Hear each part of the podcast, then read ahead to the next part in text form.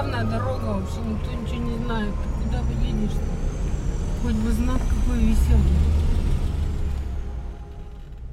Вы слушаете документальный аудиосериал «Белый север».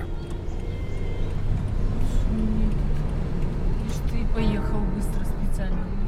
Не пускает. Меня зовут Наталья Дейс, и это история о событиях, которые произошли на русском севере больше ста лет назад, но отзываются они до сих пор. Я на пути в Холмогоры. Это древнейшее поселение в низовьях реки Северной Двины, примерно в полутора часах езды от Архангельска. Холмогоры известны многим прежде всего как родина Михаила Ломоносова. Великий просветитель родился в трех километрах отсюда. Но в допетровские времена это был главный город Двинской земли, через который шли важные торговые пути. Здесь был свой Кремль с протяженной стеной и башнями, стоявшими вдоль Северной Двины. А на территории Кремля белокаменный Спасо-Преображенский собор с колокольней и ансамбль архиерейского дома – в котором располагался Успенский женский монастырь.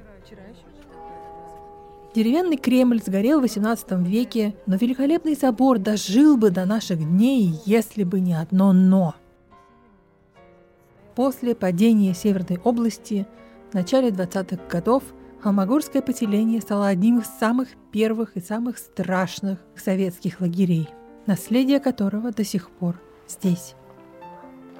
Подробнее в сегодняшнем эпизоде «Поклонный крест». Меня зовут Елена Леонидовна.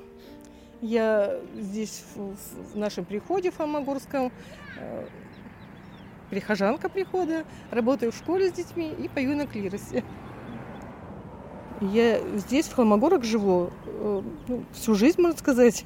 30 лет последние вот здесь, в этом селе. И у нас э, церковь наша начала снова работать, э, ну, где-то 19 лет назад. Вот я здесь 19 лет и нахожусь в, этой, в этом приходе, в этой церкви. У нас звонарь наш, кстати. Мария. Немного, да, я звоню. С Еленой Леонидовной Павловой я познакомилась в 2017 году, когда приезжала сюда впервые со съемочной группой BBC. То, что я здесь увидела, настолько меня поразило, что два года спустя я привезла сюда свою маму, Валентину Георгиевну. Ой, просто роскошные. Я представляю, купола какие были. Это у нас Спасо-Преображенский собор.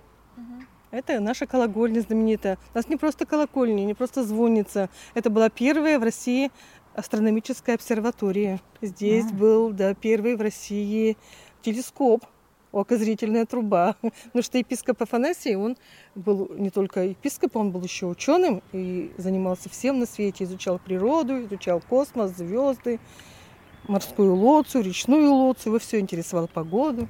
У нас восстановлен еще этот храм. Да, и пойдем храм сходим. Да. Очень он обезображен пока еще, там нет колокольни, но есть. Массивное здание средневекового собора со сбитыми куполами уже который год обнесено лесами. Колокольня закрыта забором. Реставрация вроде бы ведется, но за период моего отсутствия здания еще больше состарились, а леса почернели. Так вот, собор строили всего 6 лет. Вот кафедральный собор в Архангельске строят уже не одно десятилетие. При том уровне э, техники строительной 17 века построили за 6 лет Спасо-Преображенский собор при епископе Афанасии. Колокольни вообще около трех лет, ну, чуть меньше трех лет строили. А, а мы, холмогорцы, вот мы вот смотрим на все на это. Э, время от времени у нас к нам приезжают студенты из МГУ. Это раньше было возводятся леса, мы думаем, ну вот, ну вот, ну вот. И вот последний раз э, было принято решение отреставрировать этот то есть комплекс э, к 2011 году к юбилею Ломоносова. Видим, как это... Чего леса э, ну, очередные поставили, и на этом деньги закончились. То есть вот мы последний раз приезжали два года назад, да. все так и было? Все так, стало еще хуже, потому что туда захода практически нет, там же оно потихонечку все рушится. Надо бы, понятно, что хотя бы законсервировать, да, но денег нет. А когда собор был построен? Так, сейчас скажу. Он был построен в 1768 году. То есть это старое сооружение, одно, одно из самых старых. На севере не строили каменные храмы. Этот разрушенный, как после ну, бомбежки, храм, возвышающийся на холме, свидетельство, наверное, самой страшной и до сих пор толком не изученной страницы нашей истории. После ухода с севера иностранных войск в конце сентября 19 года в Архангельске установилась военная диктатура под командованием генерала Евгения Миллера.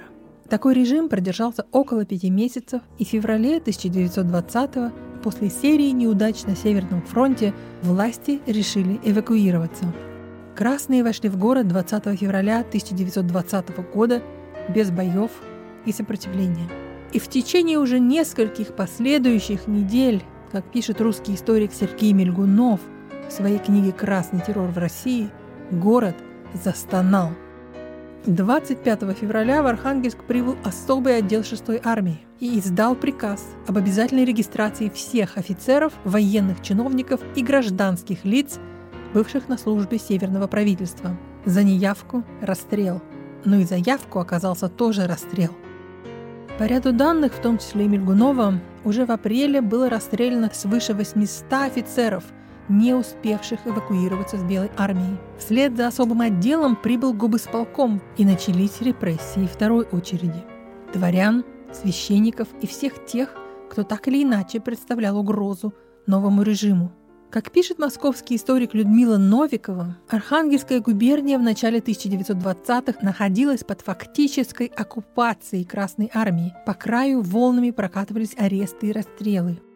Очистка севера от белогвардейцев и англо-американской агентуры, в кавычках, была поручена руководителю особого отдела ВЧК, опытному большевику Михаилу Кедрову. Свою деятельность он начал с массовых обысков и арестов в то время арестованные содержались в многочисленных временных лагерях по всей области. Стараниями Михаила Кедрова были сформированы более основательные специализированные лагеря исправительных работ на базе старинных северных монастырей. Самые первые из них в Холмогорах, а самый известный – на Соловках, предвестники ГУЛАГа. Из автобиографии Михаила Кедрова. 1919 год.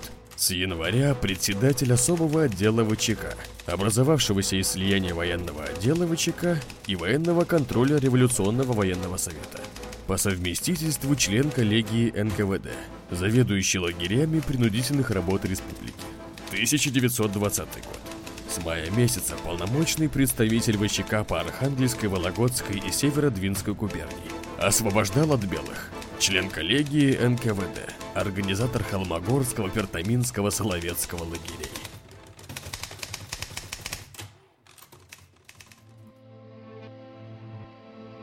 Официальный лагерь в Холмогорах образовался в 1921 году, но уже в 20-м сюда свозили людей со всего севера. Северная Двина в этих местах разделяется на несколько рукавов. Между протоками и рукавами реки многочисленные острова, почти на всех есть ельники – Часть людей расстреливали в этих ельниках, других топили на баржах. Брат Архангела-Городки Ксении Петровны Гемп был арестован в июне 1920 года. Офицеров собирали на Пиниге, так как бои шли в основном там. Был арестован цвет архангельского офицерства и увезен в Москву в Бутырку. Там вспыхнул тиф, сыпняк. Часть сыпняковцев расстреляли – а остальное отправили в Архангельск без провизии и воды. Высадили высокогорки. Все бросились к реке. Был отдан приказ стрелять по ногам. Тех, кто не был ранен, посадили на судно и привезли в Архангельск. Я от этих моих знакомых, 20-22-летних, получила ряд писем о том, как их взяли в Пиниге, о Бутырке и так далее. Их отправили на север, чтобы уничтожить. Среди них были Володя Голубцов, Матвей Карельский и Володя Минейко. Мой брат, 22 лет, только что окончивший естественный факультет. Они просили хотя бы сухарей. Их высадили на пристани у холодильника, и здесь они в повалку лежали два дня. Затем их провели с холодильника на оперную пристань по улице Павлина Виноградова. Архангелогородцы пытались что-то сунуть им из еды, но милосердный коммунистический конвой палил из винтовок по матерям, по сестрам. Этим конвоем командовал Валюшес. Он сорвал у меня с руки обручальное кольцо, у бабушки кольца с ушей. Арестованных погрузили на две баржи и два речных парохода. Они и потащили баржи в Холмогоры. Здесь, на берегу, их и расстреляли. У Ксении Петровны Гемп в Холмогорах сгинула также мать. Во время гражданской войны она служила сестрой милосердия в архангельских госпиталях, а в 1921 году была отправлена в Холмогорский лагерь, где умерла от тифа.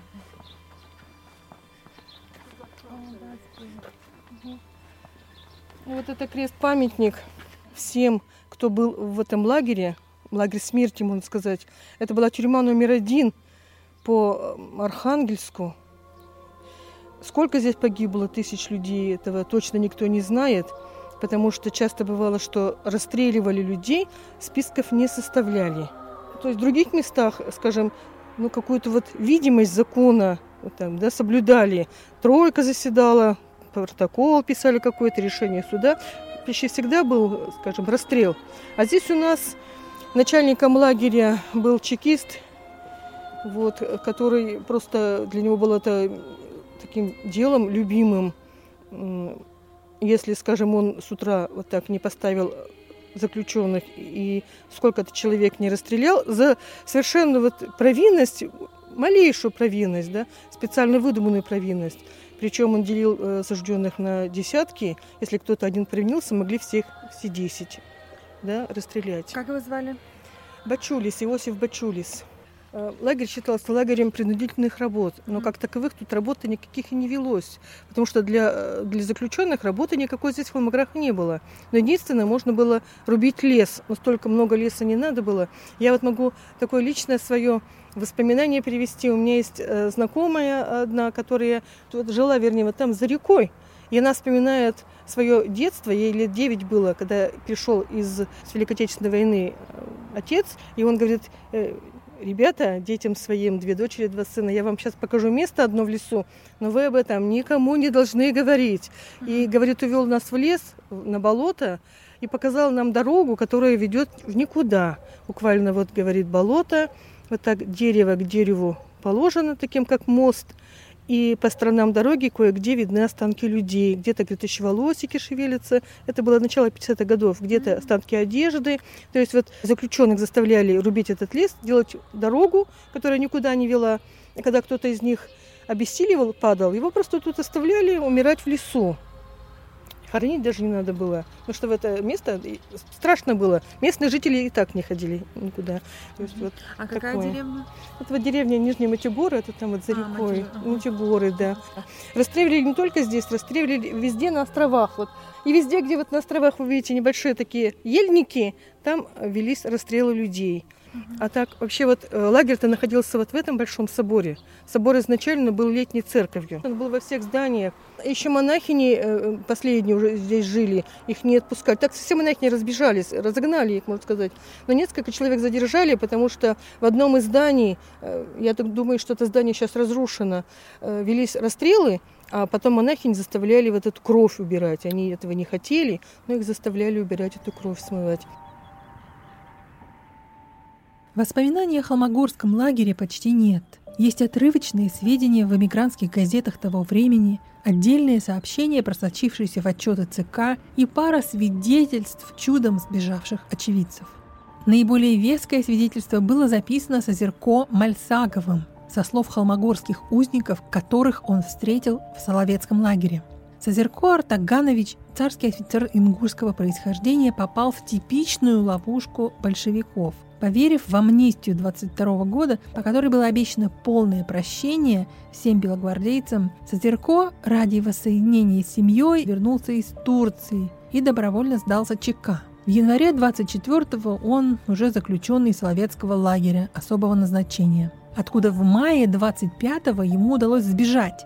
Редкий случай. В том же году он публикует воспоминания «Адский остров», где впервые описывает опыт пребывания в советских лагерях. Среди них есть и такие строки.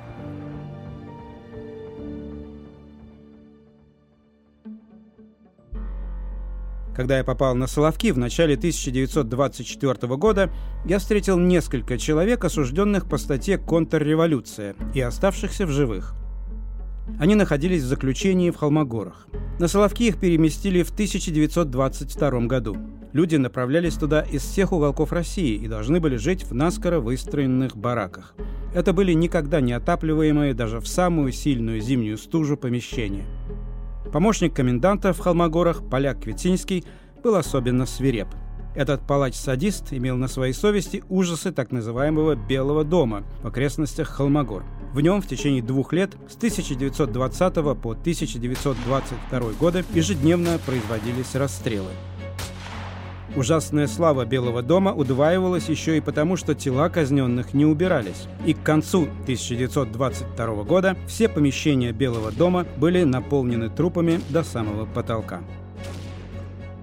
Запах разложившихся тел отравлял воздух на целые километры вокруг. Смрад, который не уменьшался ни днем, ни ночью, заставлял заключенных в лагере задыхаться и даже терять сознание – Три четверти жителей Холмогор оказались не в состоянии вынести все это и покинули свои дома.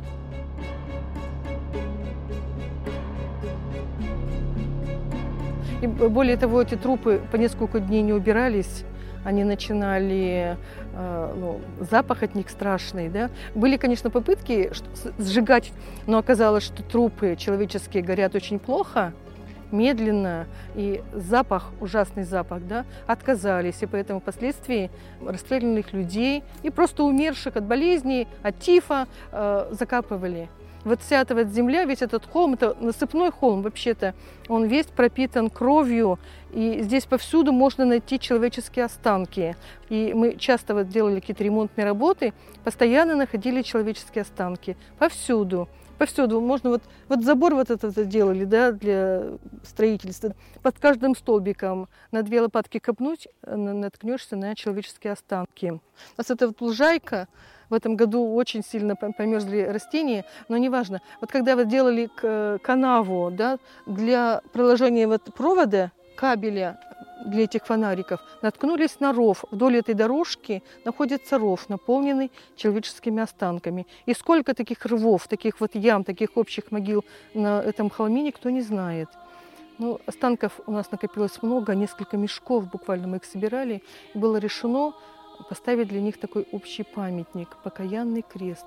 Этот крест на... собирали мы деньги со всего. Местные люди да, собирали. местные люди собирали деньги, э, сделали такой крест, мраморный крест, и под ним находится могила. Вот. Ну, вся эта вот э, земля, она вся пропитана кровью. Один священник сказал, что нам не надо для, антиминца для совершенной литургии, потому что у нас можно выходить и в любом месте э, причащать людей, поскольку здесь везде кровь невинных жертв.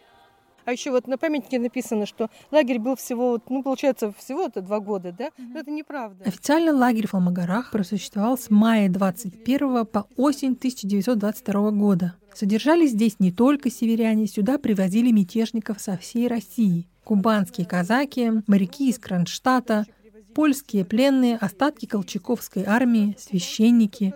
Большая часть пленников сгинули без следа, и даже имен не осталось кого ведь только нет. А кто? А кто они, эти люди? Как теперь уже узнать их имена? Вот это, я считаю, почти, почти невозможно. Почти невозможно.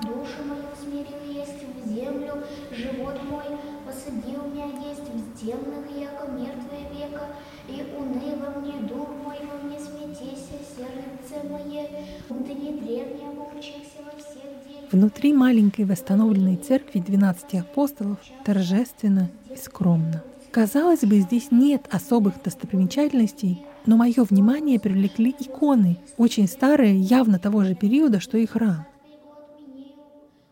Наше собрание икон, оно, может быть, не имеет какой-то исторической или художественной ценности. Оно просто вот нам, мы очень рады, что у нас эти иконы есть, сохранились очень многие, потому что они тоже были, как и люди, репрессированные. Их хранили, прятали и вернули. Вот а, он... а где же, а, а как же они их прятали? Действительно, нельзя же это было, да? Ну вот так-то вот, вот как-то вот так прятали, да, прятали. Есть интересно... Разговаривая с Еленой Леонидовной, я с удивлением узнала, что ее семья так же, как и многие здесь, тоже была по разные стороны баррикад во время гражданской войны. Один ее дед погиб на острове Мудюк. Он там умер на Мудике. А вы что-то знаете об этом более подробно? Кто он был, почему он был? Он был учителем, он учительствовал в деревне Сельцо, в Челмахте. Петр, больше ничего не знаю. А Матушка Мария, А за они что были его на учителями. Мудюк, не знаете? А, Потому что он был с красными, он встречал Хаджи Мурата. А прадеду с материнской стороны досталась еще более жестокая доля. А прадед, прадед э, э, в Орже, вот он был священником далеко в Чукчереме. В одно время их тут священников все округи, они были схвачены, посажены на баржу, и увезли их под Черным Яром, утонули. Вот он был на одной из двух барж, где вот Это, подождите, это, Русская? это, это боржа, которые кедровские, кедровские Да, эти? да. Вот там был мой прадед. Отец Михаил. А говорят же, что до сих пор это недоказанная легенда. Ну, вот, э, ну, по крайней мере, э, я, я почему думала, что он день расстрелян в- в Амхах. Ну, Чаще всего там стреляли, да? Но вот э, мама еще была жива, говорит, нет, нет, мы об этом никогда в семье не говорили. Мы все знали, он на борже утонул. Потоплен. А сколько ему было лет? Сколько он был молодой тогда еще? Ну, не знаю, лет 40, может быть, вот так, 40 с чем-то, да. Мама моя уже была, он ее крестил, напомните этот А как его звали? Михаил, отец Михаил, бабушка Елизавета. Вот его увезли, а бабушка Елизавета так осталась, э, матушка-то и так умерла, так в такой тоске, ничего нельзя было сделать. Вы слушаете «Белый север» – документальный аудиосериал об истории Северной России времен Гражданской войны, о людях, которые оказались по разные стороны баррикад, и о том, что это значит для нас сегодня. Этот сериал – дело рук Гейзер Медиа, студии производства нарративных программ и генератора историй. Больше подробностей на whitenorthpodcast.com. Если вы хотите поделиться личной или семейной историей, связанной с прошлым Севера, мы будем рады с вами пообщаться. А если вам нравится то, что мы делаем, на сайте проекта есть кнопочка «Поддержать».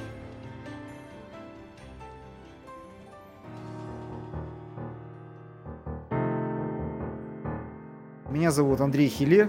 Э, Я правнук коменданта Пиниги во время интервенции 18-20 года Хиле Николая Германовича. Он был царским офицером, он был верен присяге и исполнял свой долг до конца. Он занимался вопросами мобилизации. Потом это все э, неблагонадежные, да, то есть это организация порядка, дисциплина на веренной территории, плюс даже снабжение, боеприпасы, оружие. Он до последнего дня исполнял свои обязанности и был арестован вместе со всеми офицерами революционным военным комитетом в 25 февраля, по-моему, в городе Пиниге там. В процессе подготовки программ мне часто приходилось сталкиваться с таким отношением. Списков погибших нет, протоколов судов тоже, свидетельства все косвенные, точные цифры не поддаются проверке. А на нет и суда нет. Но это не так. Есть воспоминания, секретные донесения, семейные рассказы и прочее. И есть архивы, которые доступны только родственникам, но при их горячем желании тайное становится явным. Э, Работая в архивах, я читал, что столько крови пролилось, просто нечеловеческие мучения людей. Я говорю, вот читал, я очень много прочитал, очень много людей. И жестокость, она порождает жестокость. И люди были настолько жестоки и немилосердны друг к другу. Так изуверски убивали, пытали друг друга. Это просто в уме не укладывается. Я читал, я просто откладывал, я не мог. То есть было четыре партии арестованных, всего более 70 офицеров. Мой прадед был в первой партии, он был направлен сначала в город Архангельск, а потом этапирован в Москву, в Бутырскую тюрьму. В Бутырской тюрьме инфекционные болезни возникли, да, и оттуда обратно их отправили в город Архангельск. По прибытии в Архангельск он был направлен в концентрационный лагерь уже большевиков, э, который находился в Холмогорах, где, скорее всего, и был расстрелян. Или просто умер от истощения и голода.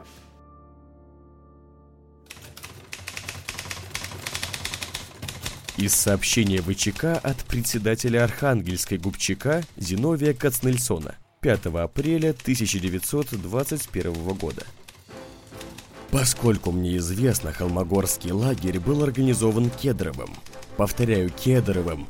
Секретно исключительно для массовой ликвидации белого офицерства.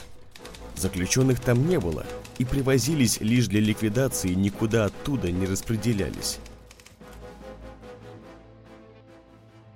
30-е годы в Архангельске открыли мединститут, и вот для того, чтобы обучать студентов, нужны были различные там препараты, скелеты. А где скелеты брать? Не кладбище же вот так раскапывать, да, в черте города. У Холмогоры лагерь был, захоронений много. Приезжали сюда, копали, выкапывали скелеты для того, чтобы учить студентов. Это достоверный факт.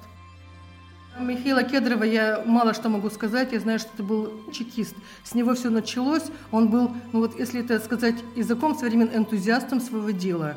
Когда вот был этот декрет 19 года о создании лагерей, он, конечно, переусердствовал в своем деле. У него и в Архангельске, и по всей области везде были лагеря. А потом, когда надо же людей в этих лагерях кормить, чем-то занимать, вот было принято решение их собрать всех вместе.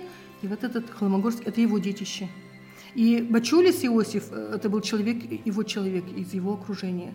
Потом э, про зверство Кедрова вообще писали и ЧК, Ленину писали его сюда, потом его убрали, конечно, да. Но улица Кедрова у нас в Архангельске до сих пор существует.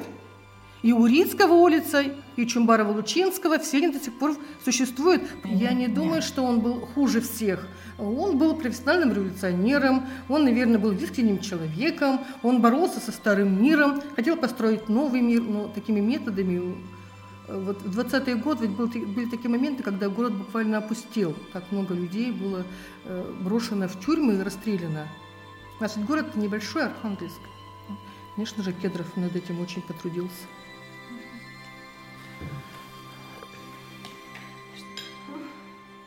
Михаил Кедров в этой истории личность, пожалуй, самая контроверсивная и, безусловно, трагическая. Современники рассказывают об исключительной одаренности Михаила Кедрова.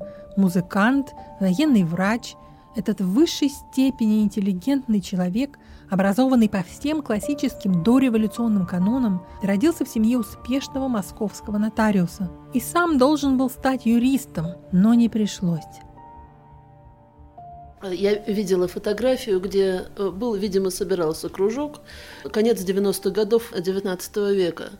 25-23-летние молодые люди с горящими глазами, вдохновенными. И в глазах, ну, э, ощущение, то, что мы нашли выход из положения, мы знаем, что делать. Это еще до революции пятого года, до, до, до всего, до конец 90-х годов. Молодые люди, хаос в стране полный после отмены крепостного права. И из этого хаоса они решили построить э, новую э, страну. Но нельзя строить счастье одних на несчастье других. Это они не учли, наверное.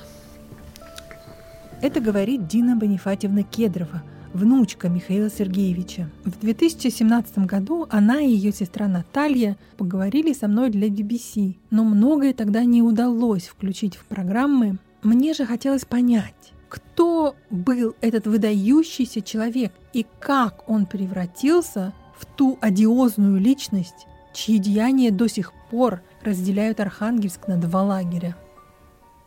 My father said that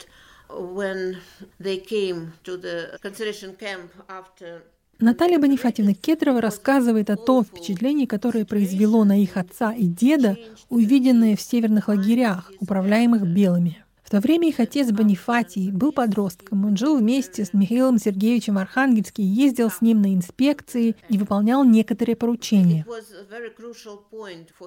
Одной из таких поездок был лагерь на северо-востоке Мурманской области, вблизи села Йоканьга. Он образовался в сентябре 19 года после побега заключенных из Мудюкской каторжной тюрьмы. В лагере на Йоканге были крайне жесткие условия. Проживание в неотапливаемых бараках, голод, массовые расстрелы. К моменту падения Северной области из более тысячи человек, содержавшихся в Яканге, в живых осталось около 600. О состоянии этого лагеря есть одно независимое свидетельство. При эвакуации белых из Архангельска в феврале 2020 года одному из членов правительства Северной области, доктору Соколову, не повезло. Свои же товарищи, недовольные его демократическими взглядами, высадили его по пути из Архангельска на затертый во льдах пароход посредине Белого моря, фактически на верную смерть. Его судно все-таки прибило к Йоканге, и он попал в руки узников, которые, прослышав, что Архангельск теперь красный, устроили мятеж. Много лет спустя в эмиграции доктор Соколов выпустит воспоминания. «Если бы мне кто-нибудь рассказал о нравах Йоканги, то я бы ему не поверил», – пишет Соколов. Но увиденному собственными глазами нельзя не верить. Встретили его не люди, а тени с почерневшими, раздутыми руками и ногами и без зубов – но полные безумного слепого гнева. Не мудрено, что, впечатлившись увиденным, Михаил Сергеевич Кедров также впал в бешенство. Но не только классовая борьба ожесточила Михаила Кедрова. Решающую роль в его трансформации сыграла женщина – Ревека Пластинина, уже известная нам. Та самая, что сбежала из Шенгурска на волне восстания. He met her and immediately he was very Uh, Ревека Пластинина, урожденная Майзель, вышла замуж за сына самого преуспевающего шенкурского купца. Пока дела шли хорошо, они с мужем жили в Швейцарии на деньги тестя, а в 17 году вернулись в Россию в том же бронированном вагоне, что и Ленин. Отец призвал ее мужа на родину, где семья была вынуждена помогать по хозяйству, и, судя по всему, Ревеке Акибовне это не нравилось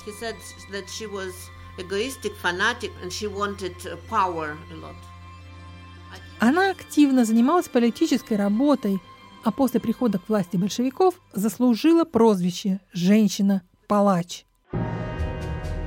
Для начала она уничтожила всех зачинщиков Шенкурского восстания, дав на них голословные показания.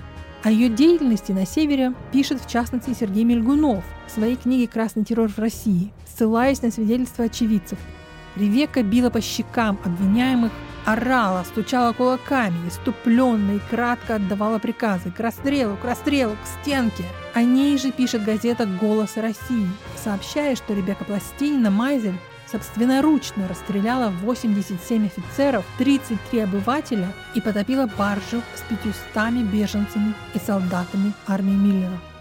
В 1920 году Пластинина занимает пост секретаря Архангельского губосполкома. Однако вскоре ее отстранили от работы, поскольку она демонстрировала признаки безумия. Как она сошлась с Кедровым, не ясно, но он оставил семью и, по свидетельству современников, совершенно подпал под ее влияние. Я думаю, что э, касается Кедрова, то он изменился, когда, наверное, подписал первый расстрельный приговор. Выполняя ли приказ центра, либо это была собственная инициатива, мне про то неизвестно. Потому что переступив э, через первую кровь, уже дальше либо ты должен от этого отойти, либо ты должен продолжать это делать. Поэтому я думаю, что здесь, наверное, какая-то внутренняя деструкция началась именно с этого времени. А уничтожая одного человека, ты уничтожаешь всю его семью, ты уничтожаешь всех, кого он любил, кого, кто его любили. Вот это для меня важный момент. Я знаю, что можно, сейчас я не знаю, может быть, уже нельзя в архив попасть. Все бумаги были после ареста ликвидированы. Ну и как-то мне, честно говоря, пока я не готова вот туда смотреть эти бумаги и исследовать. Мне надо, но пока нет. нет. Не люблю я КГБ не хочу к ним ни в каком виде. Еще не буду я себе портить жизнь ну, встречи с КГБ. Михаил Кедров разделил судьбу многих своих товарищей по партии. В апреле 1939 года он был арестован. Из мрачной камеры Лефортовской тюрьмы взываю к вам о помощи. Услышьте крик ужаса. Не пройдите мимо. Заступитесь. Помогите уничтожить кошмар допросов, вскрыть ошибку. Я невинно страдаю. Поверьте, время покажет. Это письмо Михаила Кедрова из Лефортовской тюрьмы зачитал генеральный секретарь ЦК КПСС Никита Хрущев на 20-м съезде партии в ходе доклада о культе личности Сталина. Так вот, ошибку признали На суде 9 июля 1941 года военной коллегии Верховного суда СССР Михаил Кедров был оправдан. Но это его не спасло. 27 октября 1941 года Михаил Кедров был расстрелян по личному приказу Лаврентия Берия. Без закона и без жалости.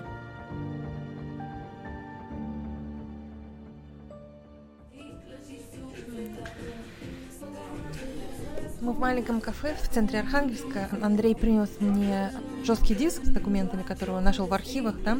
Мы пытаемся скопировать. Мне он не получается. Что говорит, надо заменить файлы в папке назначения? А, ну можно пропустить файлы эти. эти да? Да. Окей. А сколько времени у вас занял этот research, вообще все это исследование? Ну, около двух лет, наверное, я этим занимался это большая систематическая работа. Э, в архиве это очень, очень увлекательно, э, очень познавательно для понимания своего ну, существа, да, и чтобы главное не повторять ошибок прошлого. И когда меня тут э, пытаются убедить, да, о том, что было здорово, как нет, я говорю, ребята, было за что, да, то есть я вот прочитав, да, говорю, ну да, прадедушка враг. Ну да, враг советской власти. Но когда крестьяне обычные которых арестовывали, ссылали. Пять лет им давали... Это вы говорите про тех, кто на книге был? Не только. Думаю, когда же ты работаешь, ты прочитываешь массу материалов э, для того, чтобы найти вот то зерно, крупицу, которое тут, и ищешь. Это воспоминания, письма, которые там тоже есть. И вот когда он пишет там, что нас арестовали, э, привезли там, высадили в лесу землянку, это все зимой высадили, то есть там бабки, детки, вот все, то есть э, они прожили несколько лет, в итоге через несколько лет их опять переселяют, опять на на новое место. Но не издевательство это. За что? А потом его расстреливают за то, что он ругал советскую власть. Вот и все. То есть и таких людей была масса. Это, это не одна история, не две. За что?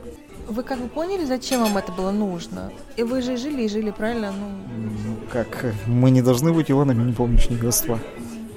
Нужно знать, кто я, откуда я. То есть вот э, где мои корни, кто моя семья, кто мои предки. А что-то неожиданное вскрылось в этом? Да, то, что на основаниях бабушки это ее память и все, конечно, да, то есть по документам немножко по-другому, да, стало, что э, ее папа Василий Петрович Петров по их рассказам, на Мурмане ловил рыбу во времена интервенции. А вот опять же нашел списки, заведовал оружейным магазином у Белых, у Миллера на Мурмане. Так вот, но потом вернулся, все, и, в общем-то, своей смертью умер, работал, и потом даже исполнял обязанности председателя арбитражного суда Архангельска. Архангел-огородец Андрей Хиле проделал большой путь, чтобы разузнать все подробности биографии своего прадеда, погибшего в Холмогорах, и оказалось, он пошел по его стопам. Смешно сказать, я пошел по стопам деда, можно сказать, да, прадеда. Я глава администрации э, Маймаксанского округа, мэрии города Архангельска. То есть в Архангельске 8 округов, я глава одного из них. На такой же административной работе. Да, я горд. Я считаю, что он честно соблюдал свой долг, присягу. И я также хорошо стараюсь работать и выполнять свою работу. Я ж вот не шел специально по этой работе. И, и судьбу прадеда-то я узнал, ну, не так давно совсем. То есть уже будучи на этой работе и все. Но тем не менее, значит, гены, как говорят в России, гены пальцем не раздавишь.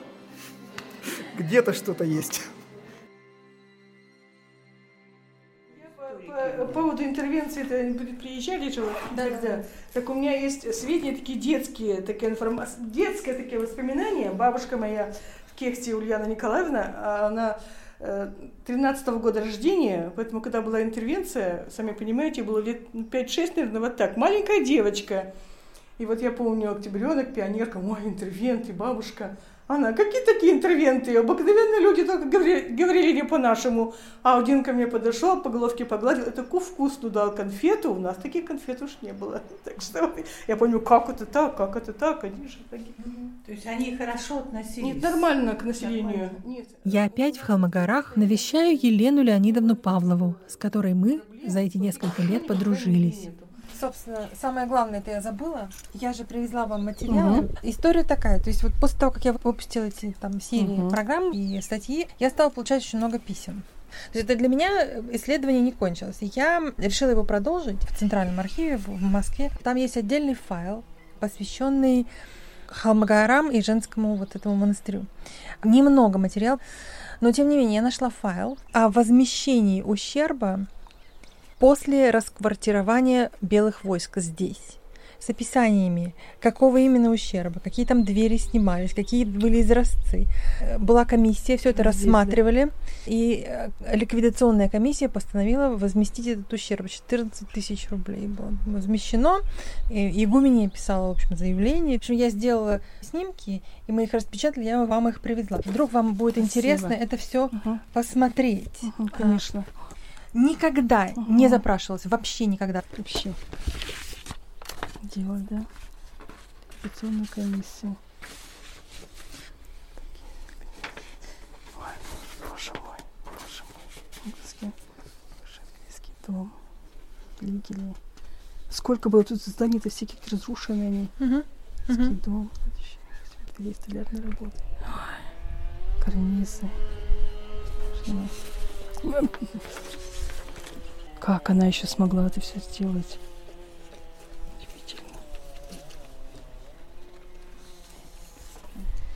Как вы считаете, вам это пригодится? Конечно. Да? Конечно. Потому что история, она не изучена. Ее надо восстанавливать. Угу. Вот пока мы историю вот эту не восстановим, не восполним пробелы, мне кажется, что нам собор не, не отреставрировать. Угу. Должно быть покаяние, должна быть память. Угу. Мы должны донести. Так что и вам спасибо большое, что вы этим вы занимаетесь. Платите, платите, я не могу. Я... я на самом деле не хотела, угу. просто попалась. Я думаю, ну надо же, прям вот попалась мне. Угу. Как бы отец Леонтий был рад. Он уже все это начинал. Точное количество жертв красного террора в Архангельской области неизвестно. Согласно нескольким источникам, в Холмогорах и Пертаминске с весны 20 года по осень 22 погибли и были расстреляны от 8 до 11 тысяч человек. Это не только северяне, но и привезенные сюда заключенные из других мест. Военный историк Малаховский на основе доступных ему архивных данных установил, что за полтора года жертвами красного террора на севере стали 25 тысяч 640 жителей Архангельской губернии. Те же цифры фигурируют в работах архангельского историка Куратова. А некоторые исследователи предполагают, что количество жертв может доходить до 100 тысяч по области. Точных данных, скорее всего, никогда не будет, что открывает простор для манипуляций.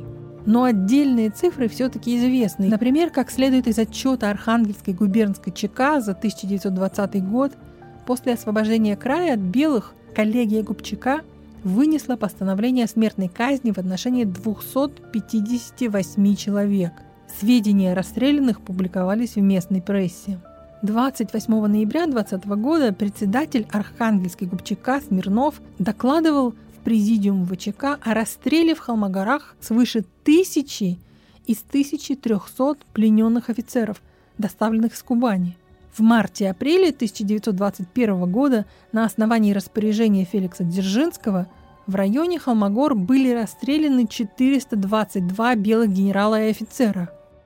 Архангельский исследователь Юрий Дойков в фондах бывшего областного партийного архива выявил списки расстрелянных, опубликованные в известиях Аркобысполкома. С указанием чинов, должностей и других данных там значится 2028 фамилий.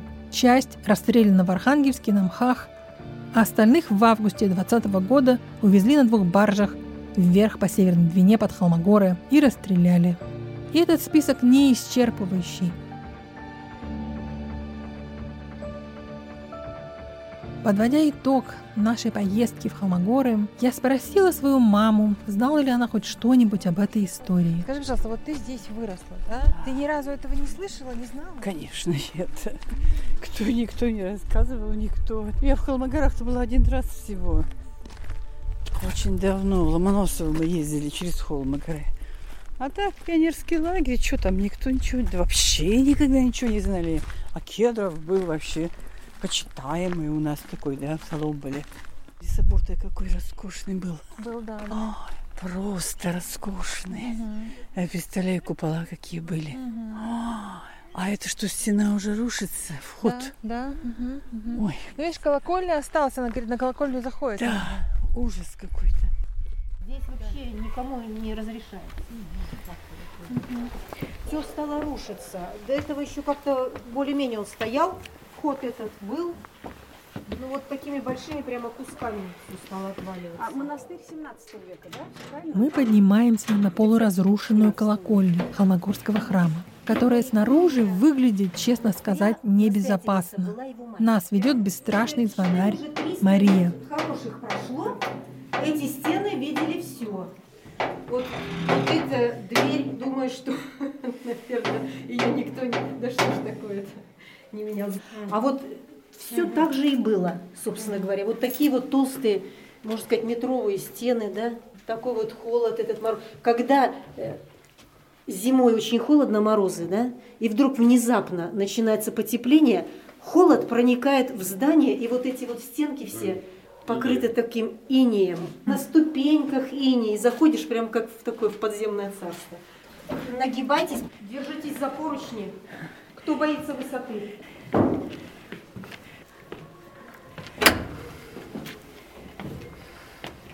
Все. Ну вот. Здесь как раз панорама. Нижний Гвоздегорский храм, воскресенье Христово. Прямо. Ну вот этот набор колоколов у нас был обретен в 2008 году. Инициативная группа медиков, выпускников Архангельского медицинского института 1972 года, такое движение организовала по сбору средств, чтобы звонница обрела свой голос. Колокола были отлиты в городе Воронеж. Причем был найден в свое время кусок от разбитого колокола, когда их сбрасывали с колокольни то вот оставшийся кусочек от колокола, он был тоже влит вот в этот в расплав, в сплав вот этих. То есть голос как бы старого колокола присутствует и сейчас вот в современных уже колоколах, да?